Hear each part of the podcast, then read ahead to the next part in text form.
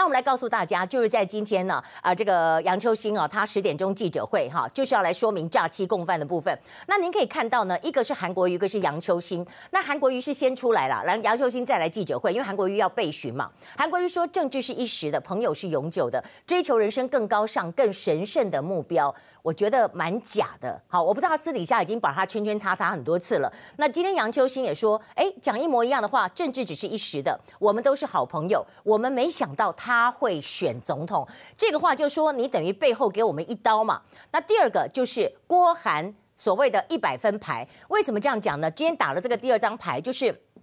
杨秋兴说：“如果韩国瑜镇守高雄，台北要初选郭出来选的话，那这个呢组合，我认为是一百分。那对于这一点呢，韩国瑜回答说：‘哎呀，你多带这个郭董，你要帮他助选很好啊，你多带他来南台湾高雄走走，因为呢，郭董长期在台北海外，对南台湾是非常陌生的。’哎，这个话昨天讲，今天又讲，我真的忍不住要吐槽韩市长，你根本就是五十步笑百步，你自己知不知道？你三十八区都不知道，而且上一次人家质询他的时候，他也直接讲说。”给我们一点时间好不好？给我们点时间，我们刚刚来高雄，你自己也不清楚啊。而且韩国瑜什么时候去高雄的？选前一年有去扎根呐、也不是一直住在那里，到后来后期才比较常在那边。所以你不要拿这个来笑郭董。我觉得第三个就是忧心牌。杨秋兴说，我们觉得没有私心，我们只是担心为台湾的发展哈，跟两岸的和平感到担心。那所以在这里面，他是不是表示说我没有私心？那谁有私心呢？有私心的就是。假挖来跨挖挖韩国语，行不行？这艺术艺艺术行不行？安内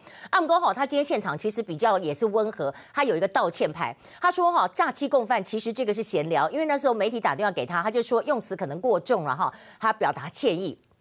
韩国瑜就说：“哦，不要不要不要，千万不要道歉，他只是一时心急，心直口快，我不会介意，这一点还算是有风度了哈。可是我今天要回到这一点，韩国瑜就是呢，这样子扭扭捏捏之下，你为什么连五百万都不用付？有人就跟我讲说，哦，他们知道，他们跟这个韩国瑜一样，都眷村出来的哈。其实不是眷村出来的都一定这么小气哎，我真的觉得，我小时候我住到四岁之前也在眷村呐，我不觉得是这样子。可是呢，据说他是连版税一分钱都不想少的人呐。”对不对？然后呢？你刚才讲到五百万，你割他的肉，他怎么可能拿出五百万？所以那你不拿出五百万，韩粉可以帮你筹筹钱呢、可是这就有法律的问题哈。因为如果民众来募款的话呢，就是他今天就讲说哦，千万千万千万不要哦，不要韩国瑜的名义帮我募款，千万不要。讲了五次，我就觉得为什么讲了五次很奇怪呢？他说如果有人用我的名义募款，说我要选总统，我拜托你们今天就停止。我觉得这样非常不好。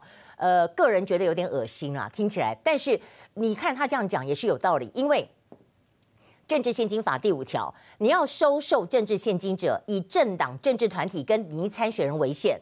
韩国瑜为什么叫大家不要捐？他说我没有说我要参选呐、我没有说我要参选。那大家说啊，你没有说你要参选啊？你现在是在干嘛？你不是说人家征召你就参选？说我是被征召的啊。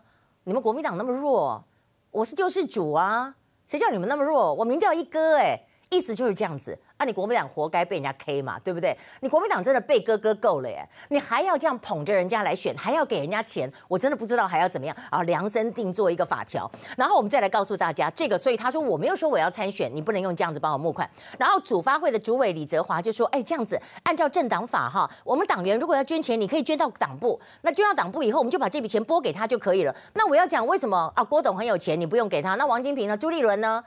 周锡玮呢？你不用给他们五百万吗？为什么他不用出，别人要出呢？